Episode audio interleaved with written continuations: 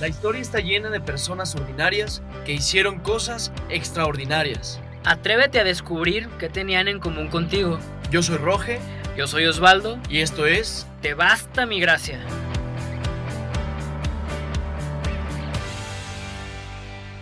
Aló, people in the house. ¿Cómo están? Espero que se encuentren muy bien. Es un verdadero placer seguir en esta misma línea, con esta misma vaina. ¿Y qué onda, mi Roge? ¿Cómo estás, canijo? Muy bien, aquí andamos también. Este, como dices, es un placer seguir con esto. Es un placer leer los comentarios que nos escriben en Instagram, sobre todo. Ver que Dios está haciendo cosas buenas, que está viendo frutos a través de estos audios. Y pues nada, seguirle dando gloria a Dios y seguir compartiendo estos personajes misteriosos que se parecen cada vez más a nosotros. Dándole con fe, sí, ves bien interesante, que, o sea, que a lo mejor mucha gente podría pensar que todos estos personajes épicos que hemos mencionado, pues no tienen nada que ver con nuestra vida cotidiana, pero pues es todo lo contrario, o sea, hasta pareciera que son estos tiempos, Pareciera que son historias mandadas a hacer para nosotros. como anillo al dedo. Y pues bueno, hasta ahorita hemos hablado de puros personajes bíblicos y, y qué razón tiene eso de que la Biblia es actual, ¿no? Porque es la palabra de Dios, Eficaz. está viva, es eficaz, es ahorita y nos queda el saco de todos. A todos. Y el tema de hoy se llama No te hagas güey. No te hagas güey, no te hagas güey, porque cuántas veces la gente que se encuentra con Jesús, nosotros mismos, nos hacemos güeyes ante algún llamado, ante alguna petición, ante cualquier cosa que Dios nos está pidiendo a la de ya, como en capítulos anteriores, pues hemos visto que la mayoría de estos personajes, pues se tropezaron, se atroncaron. Nomás María no se troncó, pero pues porque María Ma- es punto y aparte. María ¿sabes? fue la única que, que fue paso firme y fue directo a servir. Pues así tal cual como es la cosa cruda. No te hagas güey. Porque Dios nos llama, Dios nos encuentra y muchas veces pues nos hacemos güey. O sea, muchas veces nos volteamos, nos hacemos sordos para no hacer lo que Dios nos está pidiendo que hagamos. Y muchas veces a sabiendas de que ya sabemos lo que tenemos que hacer o ya sabemos lo que está mal, ya sabemos lo que está bien. Algunas veces a lo mejor medio lo sabemos. Pero bueno, el personaje de hoy estaba, está chistoso porque se parece a, a unos artistas. Qué menso. ¿Cuáles saben? Bueno, el personaje de hoy es Jonás. No Jonas, brothers, Por no. los artistas, Jonás. Jonás, obviamente si lo lees en inglés, pues a lo mejor dice Jonas, ¿no? Jonas. Pero bueno, el personaje de hoy es Jonás y es un personaje que aprendió a la mala, aprendió a, casi a- todos. a hacer la vocación, a seguir el llamado de Dios a la mala, porque pues estaba rajando, ¿no? Entonces, te voy a invitar a que abras tu Biblia en el libro de Jonás, que está en los profetas. Y es un libro muy pequeño, está después de Oseas, O sea, después de Amós, profeta fresa. Oseas. Y bueno, estamos ahí en Jonás, capítulo 1. Dice, el Señor dirigió su palabra a Jonás, hijo de Amitai, y le dijo, vete ahora mismo a Nínive, la gran ciudad, y pronuncia un oráculo contra ella, pues su maldad ha llegado hasta mí. Jonás partió, pero dispuesto a huir a Tarsis, lejos del Señor. Palabra de Dios. Te alabamos, Señor. O sea, el Señor le dijo a Jonás, quiero que vayas a Nínive, a Nínive y que proclames que pues, será destruida porque se están portando mal. Y Jonás, sin decir nada, se va. Se hizo patazo. Se hizo pato, Zapatazo. se hizo güey, o sea, se va a huir, se quiere huir del Señor, quiere huir de la responsabilidad o del llamado que Dios le estaba haciendo. Y entonces él se va a Tarsis, pero para irse a Tarsis, pues se tenía que ir en, en barquito. Sí, ¿no? Dice la palabra de Dios que se. La historia que se subió un barco y que ya en el barco se iban varios tripulantes y que se soltó una tormenta, se soltó la ciclón. tempestad La tormenta y perfecta. se estaban sí. hundiendo, ¿no? Y ya, pues entre los que estaban ahí empiezan a preguntarse que por qué estaba pasando eso y dicen, vamos a orar todos, vamos a rezarle todos a nuestros dioses, pues para ver cuál de todos nos hace caso, nos escucha y nos salva. Entonces estaban literal histéricos, o sea, porque yo me imagino esta tormentos el barco meneándose de un lado para otro y todos estos tipos de qué está pasando aquí. Y el único que está así todo jetón en el quinto sueño Acostado. Era Jonás. Bueno para dormir este canijo. O sea, yo creo que, yo creo que se seguía haciendo menso. O sea, él veía lo que estaba pasando. Yo creo que él sabía perfectamente que era Dios, que era Yahvé quien estaba mandando esa tormenta para, para que agarrara la onda. Y se hacía el dormido. Se hacía dormido. Yo me acuerdo mucho cuando estaba en la secundaria y que... La mamá. Sí, Despiértate. No, No, no, espérate. dormido. Que era el sábado, llegaba el sábado de la junta de padres para las calificaciones y que yo sabía que me había ido mal en calificaciones y ese sábado casualmente yo me despertaba hasta la una. O sea, llegaba, llegaba mi mamá de la junta, llegaba pues obviamente a quererme regañar y yo Con me el hacía fajo. yo me hacía el dormido, güey. Pues me hacía el dormido para que pues porque no me dijeran nada. Pues al final me despertaba, ¿no? Pues pero yo me imagino así a Jonás escuchando la tormenta, escuchando los gritos, el desmadre y que se hacía güey. Se seguía haciendo güey, se seguía haciendo dormido porque sabía, yo creo que sabía perfectamente que ya era sabía. Yahvé que le estaba ahí llamando la atención. Pero pues entonces, bueno, después de esta primera confesión de este episodio, al rato para la mía, para el rato para la mía. Este, pues todos estos pasajeros, dice la palabra que echaron suerte y pues Para ver quién era ajá, el culpable, ¿no? el culpable y pues le tocó también casualmente a Jonás, entonces ya lo despiertan a la mala así, oye, nos estamos muriendo, invoca a tu Dios, ¿en qué Dios crees tú? Y pues él ya dice, no, pues yo soy hebreo y pues Yo creo el Dios en, creador del cielo y en de el la más tierra. chido, ¿verdad? Sí, en el más chido. Ok, pues entonces, pues ¿qué estará pasando? Sí, no, ahí la palabra de Dios dice que ya, pues en, en ese mismo instante, en esas preguntas, Jonás les contó pues, que no había hecho caso al llamado que, que Dios le estaba pidiendo. Y este, pues dicen, ¿qué vamos a hacer contigo? Y el que contesta, Entonces dice, pues bueno, yo sé que es mi culpa, yo sé que es por mí, entonces pues arrójenme al mar y la tempestad se va a calmar y ustedes se van a salvar, como diciendo, ya asumiendo su responsabilidad, ¿no? Asumiendo las consecuencias de su falta. está cañón esta respuesta. O sea, imagínate, o sea, el, el- el nivel de, de no querer responder ese llamado que prefiere que lo tiren al mar. Está cañón. O sea, primero se hace el, el dormido. Cuando le piden razón de todo lo malo que está pasando, que él ya sabía, pues ahí se revela por qué estaba tan jetón. Le dice, no, pues es por mí. ¿Qué hacemos? Tírenme. Ah, fácil. Tírenme. Sí. ¿Y ellos qué? ¿Es en serio? ¿Estás loco? Ah, lo tiran. ¿Y qué pasa? Pues se calma, se calma la tempestad, pero pues a este vato, a Jonás, dice la palabra de Dios que lo traga un pez, ¿no? Tipo como la historia de Yepeto.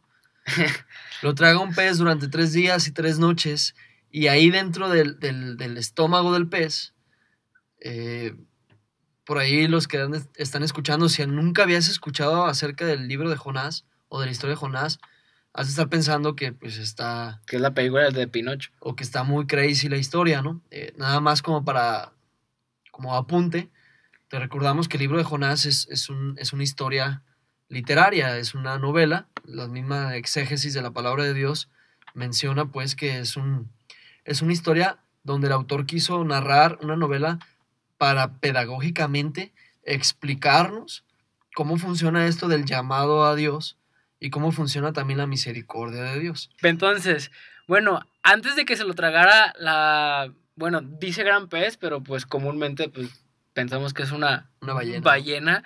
Yo me imagino también al- al- a los otros paganos que al momento en el que se calmó la tormenta, se convirtieron. Porque realmente, pues fue algo de fe. Sí, sí, tal cual dice la palabra de Dios, que cuando, cuando avientan a Jonás y se calma la tormenta, ellos reconocen el milagro, el poder, El de poder Dios del verdadero y Dios. empiezan a ofrecer sacrificios a Dios.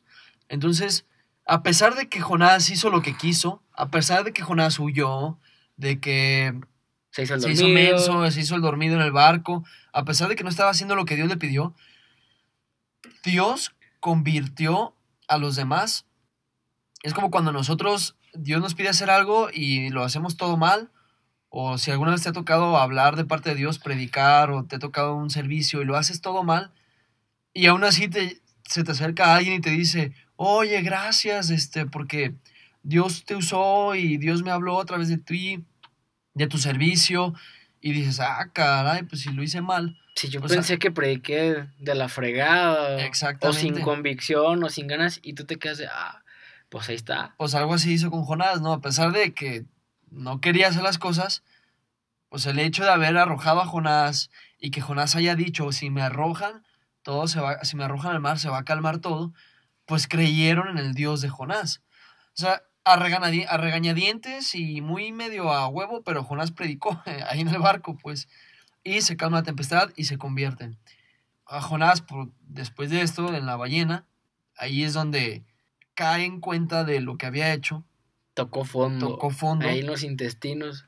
y empieza a hacer una oración a Dios, empieza a orar y a, y a alabar al Señor. Empieza, pues yo creo que ahí se arrepintió de no haberle hecho caso y empieza, es como cuando uno le dice, ya pues Señor, perdóname, tú eres todopoderoso, tú me amas, tú me salvaste, pues ya voy a hacer lo que tú quieras, Tristemente, casi todos aprendemos a la mala, a la mala hasta que estamos encerrados, a la malagueña. pues, en esa, en, en ese gran pez. Exactamente, ¿no? Tenemos, todos tenemos ese gran pez, tenemos un momento en el que Atrapados. atrapados, ¿no? Habrá miles de razones.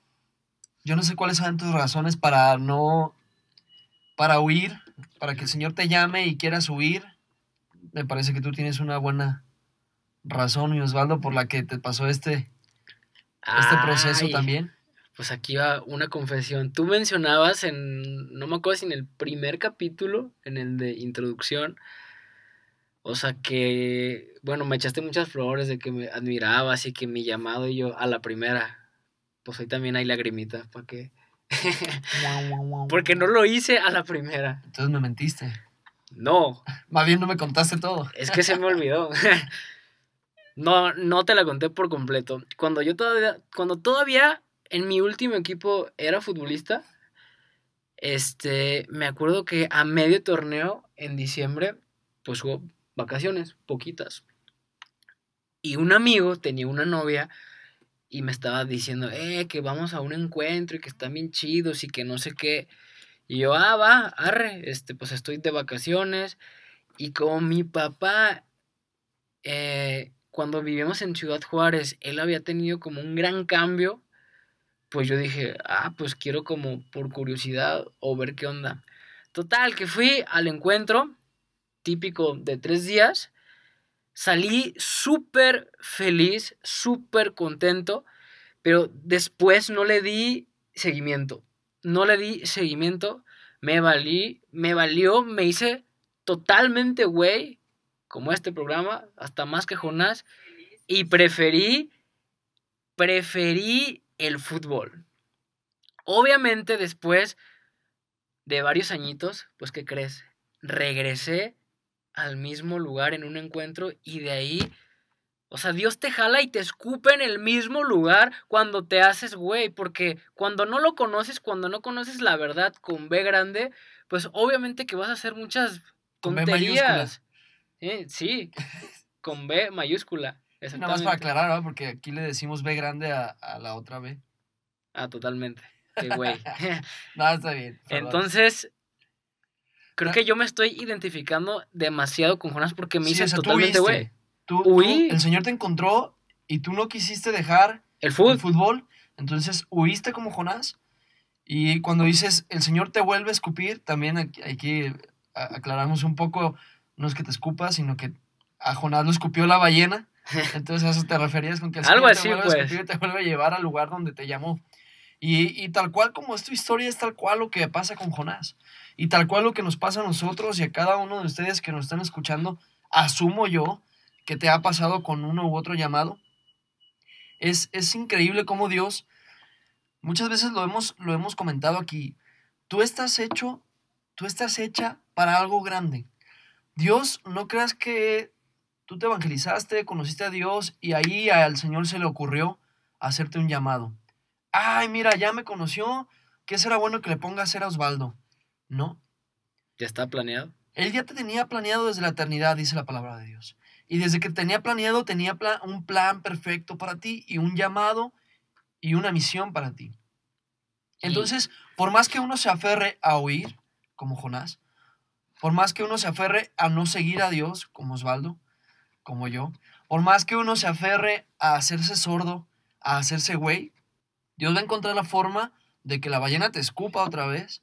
Dios va a encontrar la forma de que te lo vuelvas a encontrar y de volverte a poner ese llamado en el corazón. Y es por eso que a veces nos tropezamos tanto con la misma piedra. Pero Jonás, en este segundo llamado, pues, ¿qué fue lo que Dios le dijo? Dice en la palabra de Dios, más adelantito ya nos vamos a este segundo llamado. Capítulo 3, versículo 1 de Jonás. Por segunda vez, el Señor se dirigió a Jonás y le dijo, Vete ahora mismo a Nínive, la gran ciudad, y proclama allí lo que yo te diré. Palabra de Dios. Te alabamos, Señor. Dice, vete ahora mismo a Nínive. Ahí me imagino al Señor un poco molesto, ¿no? Ya no te me vayas para otro lado, no te me subas. No, vete ahora mismo a Nínive. O sea, ya estuviste adentro de ese pez, ya todo, ya aprendiste, ya te tropezaste mucho con la misma piedra, ya. Esta es la misión que yo te tenía encomendado. Y pues ahora sí se va. O sea, lo que tuvo que haber hecho desde el principio, pues lo hace hasta que pasa todo eso. Y obviamente, fíjate, lo, lo dijimos hace un momento, es increíble el Señor. Porque a pesar de que Jonás no quería hacerlo y no lo hacía, tú dices, todo lo que pudo, todo lo que tuvo que pasar para llegar ahí. O podemos decir, lo que se pudo ahorrar Jonás para llegar ahí. A lo mejor te puede llegar a ti un cierto sentimiento de, arrepentimiento, de culpa. de culpa, exactamente, de culpa de decir, chin, si yo no hubiera renegado el Señor, si yo no me hubiera hecho güey, si lo hubiera seguido desde el principio, me hubiera evitado tanta catástrofe, me hubiera evitado tanto problema. Bueno, sí y no. Porque ahí en esa catástrofe, en ese problema, el Señor usó a Jonás para evangelizar. Bueno, hablábamos de esos términos, no evangelizar, para convertir a aquellos tripulantes que iban en el barco que adoraban otros dioses. Entonces, pues ya está, ya se hizo, ya te equivocaste una vez, aprovecha esos errores, aprovecha eh, el forjamiento. El forjamiento, el forjar, el forjar lo que hiciste mal. Dios de alguna u otra forma aprovechó esas, esas etapas y viene la segunda oportunidad, viene el segundo llamado para ti, viene el segundo llamado para Jonás. Me imagino que llegó para ti, Osvaldo, ese segundo llamado después de que te hiciste güey en el fútbol. Totalmente. Obviamente, pues ya estaba completamente en el hoyo, pero lo platicamos en episodios anteriores. O sea, Dios trabaja con cada quien de la manera que la persona lo necesita. Y como yo soy un tipo muy extremo, pues fue hasta que ya no había ninguna posibilidad en el fútbol. O sea, ya estaba bien viejo para el fútbol ya estaba hasta en la escuela, trabajando de Godín. Hasta ese punto fue en donde, ok, yo dije, ok, ya entendí, ya me voy a mi Nínive, ya voy a obedecer. Oye, y, la, voy a hacer lo bueno. ¿Y si eres bueno, la neta? ¿Eh? ¿Si eres bueno? Ya no, güey. Ya no, pero eras. Pues no sé. no te creas. Deberíamos armar aquí que, que nos escriban por Insta y armamos unas retas y que, que la gente decida. Rompernos las rodillas. Ya sé. Entonces, pues, ¿qué pasó con Jonás? Ahora sí le entró, empezó a proclamar. Pues ya no tuvo de otra, ¿no? O sea, ya después de haber estado incluso dentro de una ballena, y le dice Señor, ahora sí vete de inmediato ya a, Nínive, ¿no? Sin bañar, así todo puerco de la ballena, así, échale, güey. Y así se fue a Nínive, este. Digo, no, no así todo puerco. Al rato van a decir, Roge dijo que se fue todo. Se fue a Nínive a proclamar, como dices tú, se fue a anunciar que que la ciudad iba a ser destruida en, en, en 40 días, iba a ser destruida por... Si no se convertían. Si no se convertían. Y bueno, lo que pasó fue que la gente del lugar, la gente de Nínive le empezó a creer, incluso hasta el rey de Nínive creyó en, en esta proclamación y mandó como decreto de rey, como mandato, que se convirtieran a Dios, a Yahvé, y que ofrecieran sacrificios, que hicieran ayuno, Quisieran, bueno, no, no, quisieran todo, toda la revolución necesaria para salvar la ciudad. Ahí ojalá pasara con aquí con, aquí con, nuestras ciudades, ¿verdad? Con, nuestro México y con todos nuestros países latinoamericanos y, el mundo. No, no está de más estar pidiendo eso. Nínive se convierte y Dios cambia de opinión y no destruye la ciudad. Y aquí viene otro punto interesante a debatir, bueno, no a debatir, sino a platicar y a compartir sobre Échale Jonás. debate. Jonás se enoja. ¿Cómo los vas a salvar? Si ellos son unos hijos de la fregada, si hacen esto, si hacen aquello. Y dice la Se palabra de Dios, que dice Jonás, por eso huí, por eso no quería venir a Nínive, porque ya sabía que los ibas a salvar, que los ibas a perdonar. Está, está bien fuerte esto, porque, porque somos, somos Jonás en, en varios aspectos. En la huida, sacatones, Nuevo hashtag. Todos Te- somos Jonás. todos somos Jonás ahora. Porque nos tiemblan las piernas, primero, y después ya que hacemos las cosas y que vemos que Dios hace frutos a través de nuestro trabajo, ya nos creemos demasiado como para perdonar a los demás, como para que Dios pueda usar a los demás. Es, es muy, es muy grueso, no sé si estás en un grupo, en una comunidad de oración, una comunidad cristiana, te podrás dar cuenta que pasa mucho esto. Quienes se vuelven líderes, eh, quienes han tenido alguna experiencia coordinando, de repente cometemos el error de que no queramos que les vaya bien a otros. O mejor que a Señor, nosotros. O mejor que a nosotros. Porque luego vienen, yo he escuchado comentarios por ahí como de, ¿cómo es posible que esta persona esté predicando si... Si ha hecho todas estas hecho cosas, esto si es un esto mujeriego, esto si es un borracho. A ver, ¿y tú, a ti de dónde te sacó Dios? Exactamente. ¿De qué pecesote? ¿De qué pecesote? ¿Cómo es posible que esta persona esté orando? ¿Cómo es posible que la persona esté en el ministerio de música, en el coro? ¿Cómo es posible que esa persona sea coordinador si hizo esto y esto? Y es más, esto? yo lo vi, no lo merece. O sea, ¿tú quién eres para decir quién merece y quién no merece? Dios hace como Él quiere. ¿Y, Y cómo, bueno. ¿Y cómo le enseñó a Jonás? Pues tal cual. A, a Jonás como que le enseñó siempre a la mala, ¿no? Dice la palabra de Dios que Jonás se- se va y, y construye una choza fuera de la ciudad. Me lo imagino todo emberrinchado, construyendo una, Con una chela así, ah, yo me voy a ciudad". aplastar aquí a, a pistear. Dice ya". que se acuesta ahí bajo la sombra de la choza para ver cómo le iba yendo a la ciudad. Y Espera- Dios, esperando que se destruyera. O sea, él se puso los lentes así, pero como para despegar todos los cometas y cómo se daban en la madre todos. Pero pero, pero no fue.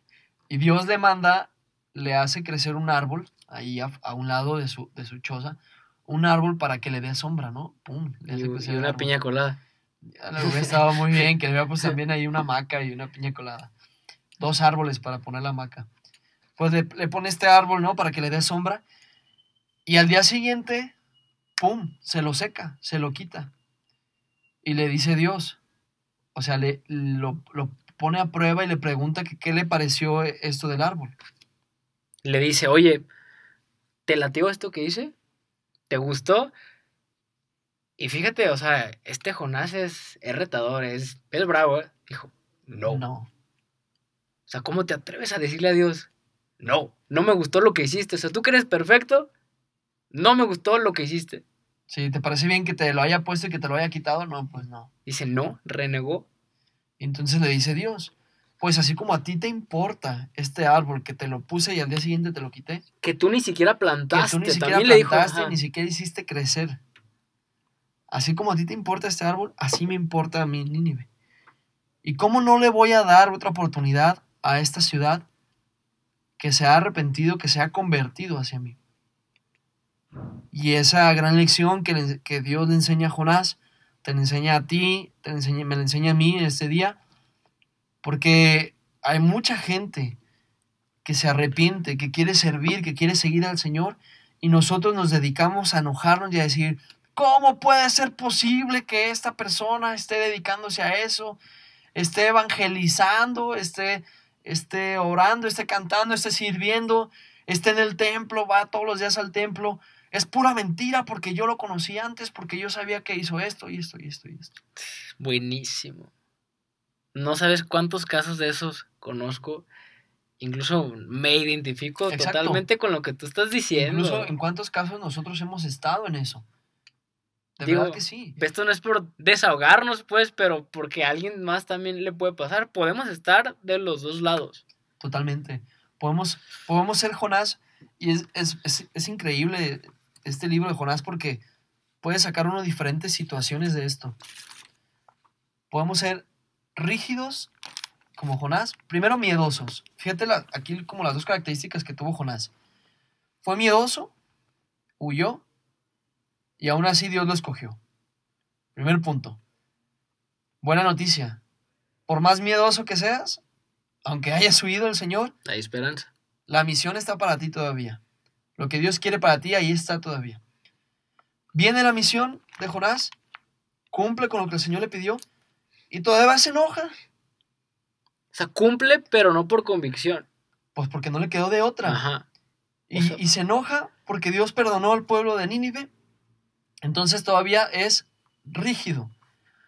Incluso puede ser cierta, hasta cierto rencor, rencoroso, O envidia. envidioso. Fíjate todos los defectos que tenía Jonás. Y aún así el Señor lo usó y el Señor lo llevó. Hizo, hizo su, su obra el Señor a través de Jonás. Entonces, pues yo ya me puse un check de, de errores que tengo igual que Jonás y, y me agrada y me esperanza saber que aún así esa misión que Dios tiene para mí está intacta porque Dios tiene que cumplir su obra sí o sí y nos necesita a nosotros para cumplir su obra. Y este, bueno, así como Jonás se hizo güey, hay otro personaje en la Biblia, en el, en el Nuevo Testamento, Más adelante. que se hizo güey también. Muchas veces cerramos nosotros con citas bíblicas motivadoras y con, con mensaje bonito para que nos vayamos contentos después de este audio. En esta ocasión, yo no sé qué tan motivadora puede ser o qué tan bonita puede ser, O te vas a ir llorando. O te vas a ir triste. llorando. No, no es cierto. pero lo que sí es que, pues que es como la otra cara de la moneda, ¿no? Jonás, al final de cuentas, dentro de esa ballena se puso a reflexionar, dentro de esa ballena sintió que tocó fondo y le oró al Señor y se puso a su disposición, pero hubo quien no lo hizo. O también hacerte güey puede implicar montarte en tu verdad y pensar que todo lo que haces Es correcto. está bien. Y es la única forma. Pero hay una cosa que Dios nos pide a todos que es la número uno y la vamos a leer precisamente en esta cita. Te voy a invitar a que abras tu Biblia en el Evangelio de Marcos, en el capítulo 10, versículo 17. Iba ya de camino cuando se le acercó cuando se le acercó uno corriendo. Se arrodilló ante él y le preguntó: Maestro bueno, ¿qué debo hacer para heredar la vida eterna? Jesús le respondió: ¿Por qué me llamas bueno? Solo Dios es bueno. Ya conoces los mandamientos: no matarás, no cometerás adulterio, no robarás, no darás falso testimonio, no estafarás, honra a tu padre y a tu madre. Él le contestó, Maestro, todo eso lo he cumplido desde joven. Jesús lo miró con cariño y le dijo, Una cosa te falta. Vete, vende todo lo que tienes y dáselo a los pobres. Así tendrás un tesoro en el cielo. Luego ven y sígueme.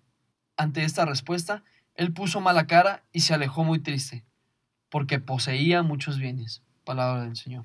Gloria a ti, Señor Jesús. Es, es la parte de la historia diferente a Jonás. O sea, Jonás huyó, entendió en la tempestad, probablemente se dio cuenta lo que pasó con los que se convirtieron en ese barco, y dentro de esa ballena, en el fondo, hundido, clamó al Señor, se arrepintió y se puso a su disposición. El joven rico no. El joven rico, pues en teoría, a como aparece aquí en el Evangelio, pues era, no era mala persona porque, Porque cua- cumplía la ley y los cu- mandamientos. cuando le preguntó qué tengo que hacer, también a mí se me hace una pregunta como de jiribilla, ¿eh? Así como, me voy a probar que yo soy bueno, que soy una buena persona. Sí, sí, sí. Pero vaya sorpresa que le dejó, porque esa cosa número uno de la que hablamos es amar a Dios sobre, Sobre todas, todas las cosas. cosas. Primer mandamiento. Él le menciona todos los mandamientos, excepto el primero, pero se lo dice en la prueba, en la práctica, Sabiendo Jesús que tenía. que, que le Mucho. faltaba eso, ¿no? Ajá, y Ah, aparte. ¿Y por qué?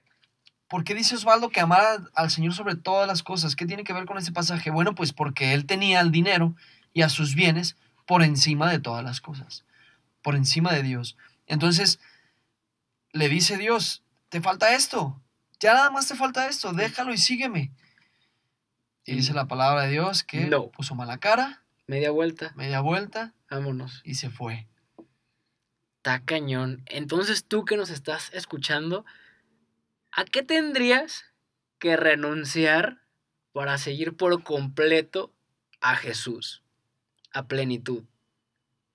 Está cañón esa pregunta porque si realmente amamos a Dios sobre todas las cosas, es sobre todas las cosas, sobre tu mamá, sobre tu papá, que a lo mejor pueden estar enfermos, que la- a lo mejor el novio, la novia, tu trabajo, pueden ser personas o cosas, hijos.